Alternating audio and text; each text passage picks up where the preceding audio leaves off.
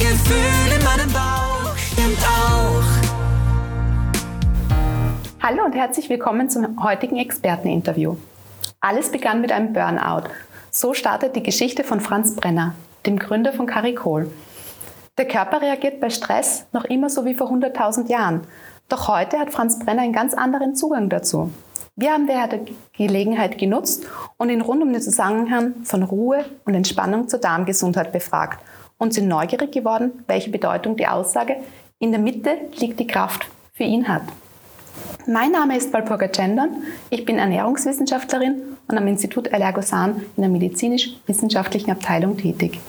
Das Thema Verdauung und Stress beschäftigt mich schon sehr lange und daher bin ich sehr gespannt, welche Bedeutungen das für, für dich hat, lieber Franz, und daher herzlich willkommen zu unserem Interview.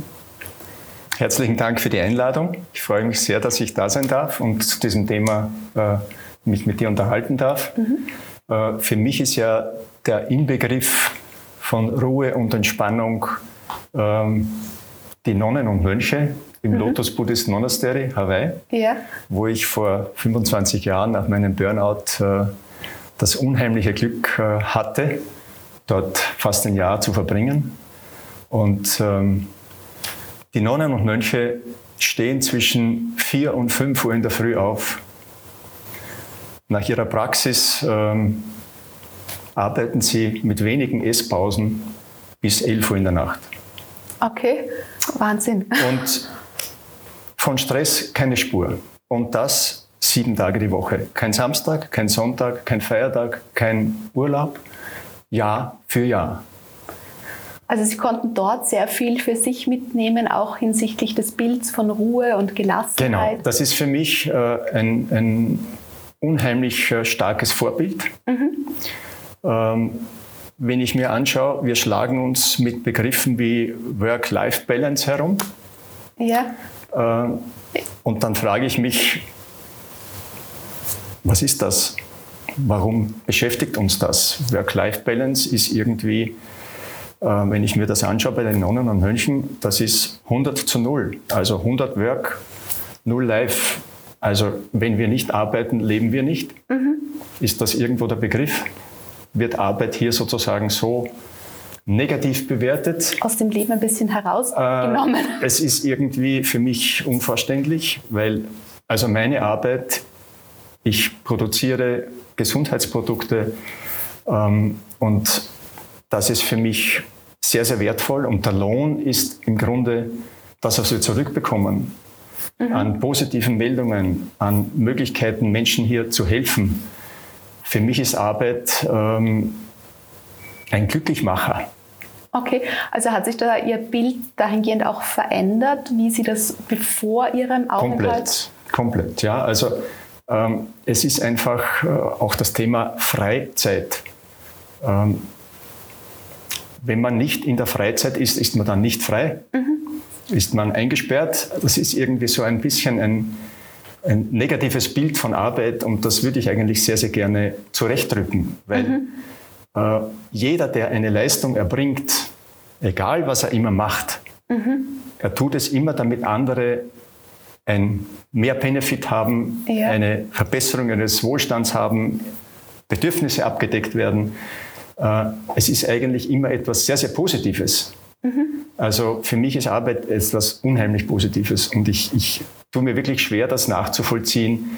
Ähm, das, was heute im Gange ist, dass irgendwie man versucht, ähm, Arbeit als ein, ein, ein notwendiges Übel hinzustellen. Und egal wie viel man auch immer arbeitet, in der Regel sage ich einmal acht Stunden am Tag, mhm. das ist acht Stunden für Ruhe und Gelassenheit in Wirklichkeit. Ja, es kann das Teil an, an, an Freizeit ist in keiner Form konkurrenzberechtigt zu dem Teil Arbeit, weil ich mache immer etwas für andere und das ja. gibt eigentlich Glück, Wohlbefinden. Wir können uns selber nicht glücklich machen. Wir müssen realisieren, dass das Glück, das wir haben, dadurch entsteht, dass wir andere glücklich machen. Okay. Und das ist in der, schwer, in der Freizeit schwer möglich. Ich setze mich auch gerne aufs Rad und fahre mal eine halbe Stunde. Mhm. Oder ich gehe jeden Tag ins Büro zu Fuß, gehe auch durch den Wald. Das ist schon ein, eine unheimlich gute Einstimmung für Ruhe und Gelassenheit. Ja. Äh, aber ich kann das nicht kompensieren, was ich aus Arbeit an Wohlbefinden, an Glück generieren kann. Okay. Das ist ein Verständnis von und das hat sich dahin Grundlage für Ruhe und Gelassenheit. Vor ja. Ihrem äh, Aufenthalt natürlich, im Kloster. Natürlich. Also das, was ich dort gesehen habe, hat mir eigentlich die Augen geöffnet. Mhm. Ja, mhm. Das ist einfach Arbeit etwas sehr Wertvolles ist, was wir tun dürfen. Wenn wir jetzt nochmal ja. auf davor zurückgehen, kann man eigentlich auch gestresst sein, ohne es selbst zu merken? Also da tue ich mir sehr schwer damit. Ich kann es mir nicht gut vorstellen. Ähm, wenn ich zurückdenke, wodurch wurde ich gestresst? Ja. Was ist Stress überhaupt? Stress ist ja etwas, ähm, wo man beunruhigt ist oder verängstigt ist oder man wird sehr aktiviert, ähm, meistens ausgelöst durch Konflikte. Mhm. Mein Konflikt zum Beispiel war der, aber da bin ich auch erst, und das war vielleicht schleichend, das kann man gar nicht so sagen, bin ich erst im Nachhinein draufgekommen. Ähm, ich war Miteigentümer von vielen Firmen, ich war Mitgeschäftsführer von vielen Firmen ja. und wenn man nicht alleiniger Eigentümer ist, alleiniger Geschäftsführer, dann muss man sich auch immer, sage ich einmal, Mehrheitsbeschlüssen anschließen. Mhm. Und die sind nicht immer so, wie man das gerne selber machen würde. Ja. Das heißt, sie entsprechen nicht immer der Ethik, die man hat. Äh, es geht manchmal um Entscheidungen, die einem eigentlich zutiefst zuwider sind. Mhm. Man will nach Norden gehen, aber die äußeren Umstände sagen einem, du musst jetzt nach Süden gehen. Ja, Und das ja. sind Konflikte, die eigentlich Stress verursachen. Arbeit als solches verursacht keinen Stress sondern der innere Konflikt, den man der eigentlich dabei hat. Oder auch du als äh, Mutter von kleinen Kindern weißt, äh, ich würde gerne alle meine Kraft meinen Kindern geben und alle meine Zeit. Mhm. Aber äußere Umstände verlangen es, dass du auch berufstätig bist, auch Zeit dafür einsetzt, was natürlich auch wieder für dein Wohlbefinden und für die Kompensation sorgt. Aber auch da hast du Konflikte. Ja? Und das sind eigentlich Konflikte, die letzten Endes zu Stress führen. Mhm. Ja? Also das ist für mich wirklich Stress, etwas tun zu müssen, äh, was mein Innerstes mir nicht erlaubt. Mhm. Ja. Als Ernährungswissenschaftlerin ist natürlich das, der Aspekt der Ernährung auch für mich immer was ganz Spannendes. Wenn man unter Druck steht, äh, verändert sich ja auch das Ernährungsverhalten. Das heißt, man isst vielleicht etwas anders, man hat wenig Zeit und Muße zum Kochen. Ähm, welche Erfahrungen hast du dabei gemacht? Wie hast du das auch wahrgenommen, gerade vor deinem Burnout? Also ich denke, dass wir heute ein, ein unheimlich großes Angebot haben, überhaupt uns zu ernähren. Mhm. Wir gehen in den Supermarkt und haben das Angebot von der ganzen Welt. Ja, die Regale sind voll. Zwölf Monate im Jahr. Mhm. Ob uns das gut tut oder nicht, sei dahingestellt, weil wir bekommen im Winter die Südfrüchte, da heißt es ja toll für Vitamine. Ähm, wenn ich eine andere Betrachtungsweise habe, zum Beispiel nach der traditionellen chinesischen Medizin, dann sind alle Südfrüchte Produkte, die dort wachsen, um den Menschen zu helfen, die Hitze zu kompensieren. Mhm. Kühlend in der, in der Genau. Und was mache ich? Ich esse im Winter, weil es offensichtlich oder angeblich mhm. so gut ist, Orangen und sonstige Südfrüchte, die mich abkühlen. Mhm. Also das ist heute, auf der einen Seite haben wir ein großes Angebot, auf der mhm. anderen Seite macht es uns das Leben auch ein bisschen schwierig, weil wir ja nicht mehr genau differenzieren können, was ist denn wirklich gut für mich, was mhm. nicht.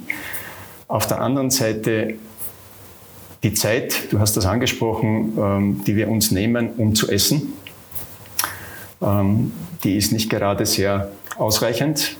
Ja. Frische Sachen zubereiten. Also ich versuche auf der einen Seite, mich möglichst mit Bio-Lebensmitteln zu ernähren, mhm. weil ich weiß aus meiner beruflichen Tätigkeit, äh, was auf den Feldern alles passiert. Ähm, dann versuche ich möglichst frisch zu kochen, ich koche mir jedes, jeden, jeden Morgen ein frisches Frühstück. Das dauert halt eine halbe Stunde. Mhm. Also wirklich auch aber, das warme Frühstück. Aber das ist einfach für meine Gesundheit mhm. sehr zuträglich. Und man muss halt irgendwo die Prioritäten setzen. Ja, ich stehe halt nicht um sieben auf, ich stehe halt um fünf auf. mhm. mache auch noch vorher eine Stunde meine äh, Meditation, meine körperlichen Übungen und all das, weil das ist gut für mich. Mhm. Also und das hat sich für die Verdauung auch positiv sozusagen ausgewirkt. Extrem.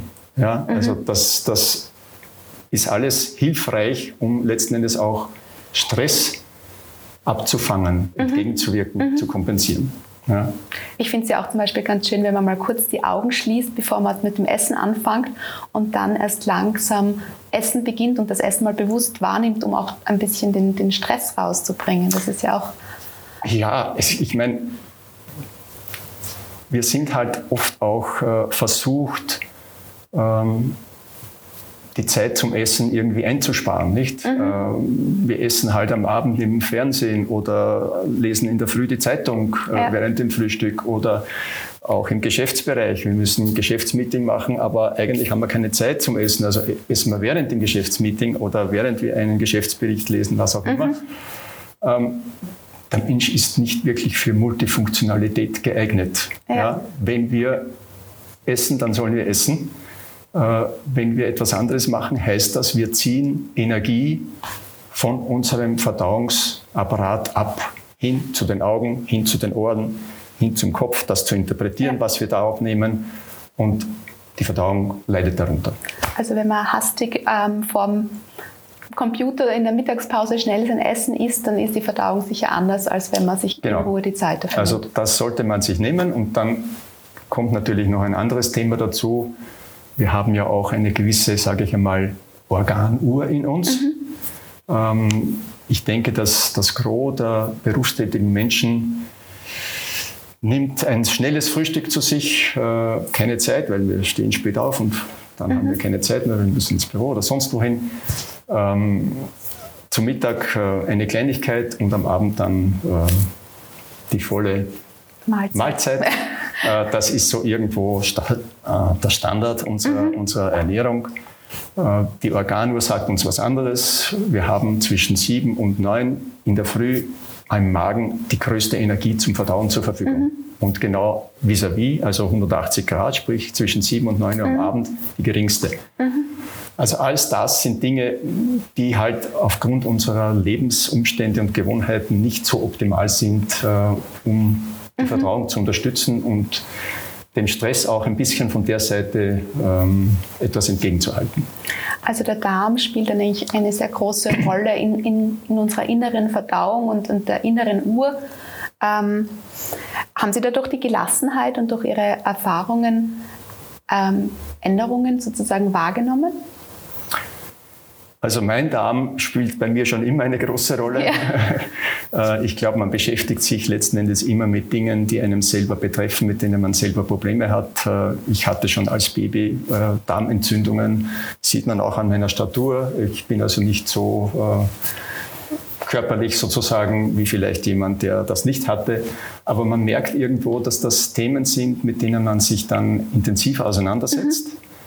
Aber auch da kommt wieder das das Thema, warum setzt man sich damit auseinander?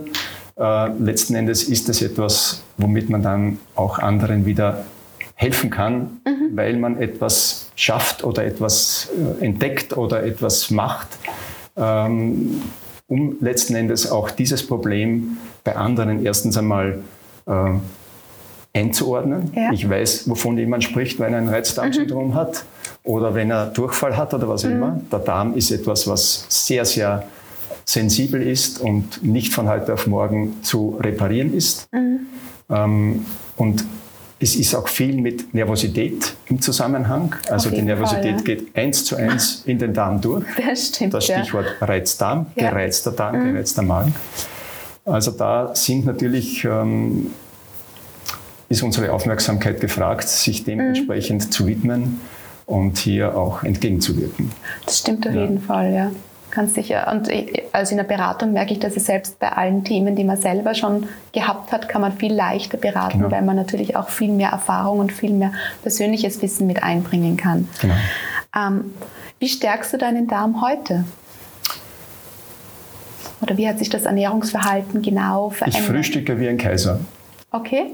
Was, was gibt es so klassischerweise zum Frühstück? Ja, also was ich sehr empfehlen kann, ist ähm, Haferbrei, Porridge mit äh, ein bisschen gekochten Früchten oder Also wirklich nach der Kompott traditionell dazu. chinesischen Medizin. Genau, also wirklich die, die, die Grundlage am Morgen zu schaffen, den Organismus zu stärken, für den Tag zu rüsten, ihn zu energetisieren. Ja. Das ist unheimlich wertvoll. Ich meine, Haferbrei ist ja auch in unseren Breiten nichts Neues. Ich kann mich erinnern, als Kinder, wenn wir irgendwelche Magen-Darm-Probleme hatten, wir haben immer Haferschleimsuppe bekommen. Ja? Das stimmt, Also das, habe ich auch bekommen. Ja. Das ist äh, ein, ein sehr traditionelles. Mittel und, und ist sehr, sehr hilfreich. Ähm, und da gibt es ja diesen schönen Spruch nicht, was ich auch zuerst erwähnt habe mit den Zeiten. Ähm, ist dein Frühstück alleine? Teile dein Mittagessen mit deinen Freunden und überlass dein Abendessen deinen Feinden. So handhabe ich das ungefähr. Okay, also essen Sie dann gar nichts am Abend? Wenig. Wenig. Ja. Ähm, wenn wir jetzt schon beim Abend sind, ähm, Stress bewirkt, wirkt sich ja auch auf unser Schlaf und Qualität und Schlafverhalten auf, aus. Ähm, was könnten, könntest du uns dazu sagen? Also Stress und Schlafen ist irgendwie ein totaler Widerspruch, oder?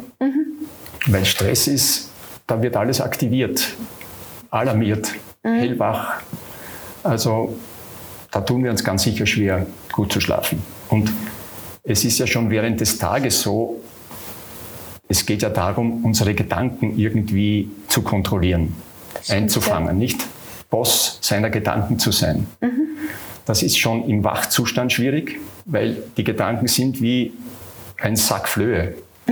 Die sind überall. Sie zu Wie meine Kinder. Sie zu kontrollieren ist, ist, ist sehr, sehr schwer. Das ist aber das Geheimnis, äh, auch sozusagen im Hier und im Jetzt Mhm. zu sein und achtsam zu sein, was ich mache.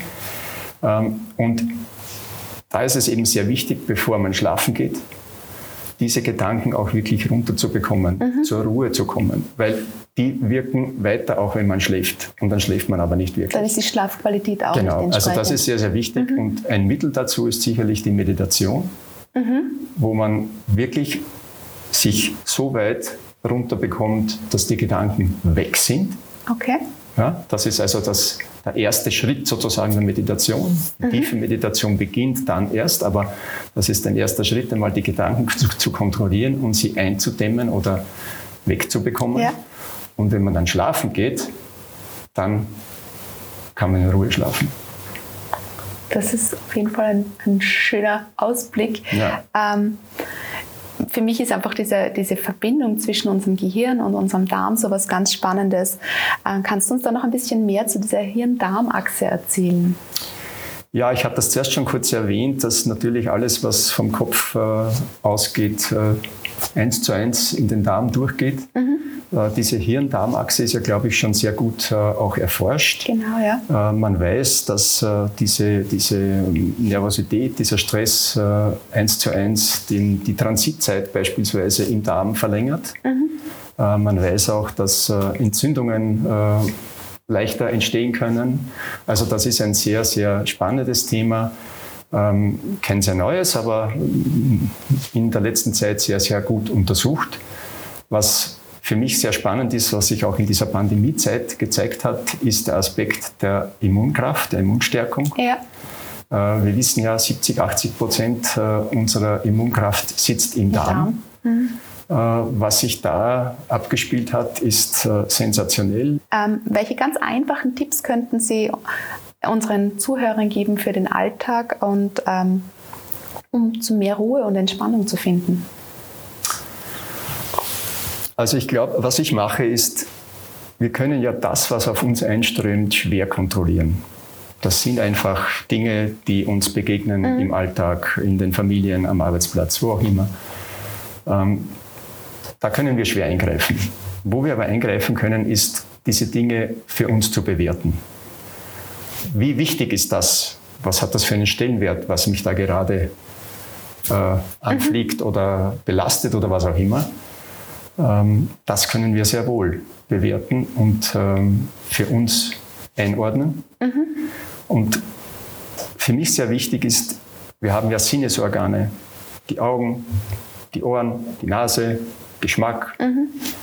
Aber jeder von uns interpretiert das, was auf ihn einströmt, sehr unterschiedlich. Das stimmt, ja. Ja, also wir sehen einen Menschen und du sagst, der ist mir total sympathisch, ich sage, der ist mir total unsympathisch. Zum Beispiel. Der. Mensch steht aber vor uns und es ist ein und derselbe Mensch. Ja. Ähm, also Genauso beim Geschmack. Einem schmeckt es, dem anderen und, schmeckt es und nicht. da ist es einfach wichtig, ähm, sozusagen dorthin zu kommen, wo wir der Wahrheit ein bisschen näher kommen. Mhm. Nämlich, äh, wir interpretieren ja all diese Sinneseindrücke aufgrund, ich sage mal, einer gewissen Programmierung, die wir haben, Mhm. gewisser Konzepte. Also wir interpretieren alles, was wir an Information sozusagen auf uns Mhm. zuströmt. Und hier auch klar zu differenzieren, ähm, was ist das in der Bewertung, wie Ja. wichtig ist das, äh, wie sehr verändert das mein Leben. Ähm, ich glaube, das ist ein wichtiges Thema, um einfach auch Ruhe und Gelassenheit zu behalten äh, und uns nicht von all diesen Dingen einfangen zu lassen. Und die geistige Haltung hat hier natürlich sehr viel damit zu tun. Ähm, es ist einfach hier wichtig, auch hier seine Gedanken zu kontrollieren, dass die nicht in eine negative Richtung abgehen, weil je negativer unsere Gedanken sind, je mehr resonieren wir mit negativen Nachrichten, die wir bekommen. Je positiver ich bin, je mehr kann ich die abschmettern. Ja, Ja, also hier uns nicht einfangen zu lassen von all dem, was da auf uns zuströmt. Ähm, Das ist, glaube ich, ein sehr, sehr wichtiger Aspekt, Ruhe und Gelassenheit zu bewahren und äh, diesen, diesen positiven Aspekt äh, zu behalten. Das ist ein sehr schönes Schlusswort, die positiven Gedanken und die positiven Aspekte wirklich ähm, ja, mehr aufkommen zu lassen und den anderen weniger Raum zu geben. Genau. Vielen, vielen lieben Dank für das äh, spannende Interview. Auch ich bedanke mich ganz herzlich für die Möglichkeit, dass ich da zu diesen Themen auch äh, meine persönlichen Eindrücke äh, geben konnte. Es sind, wie gesagt, sehr persönliche Eindrücke von mir. Vielen Dank für die persönlichen Worte. Danke gerne. Hallo Freiheit, hallo Glück, hallo Leben und das Gefühl in meinem Bauch stimmt auch.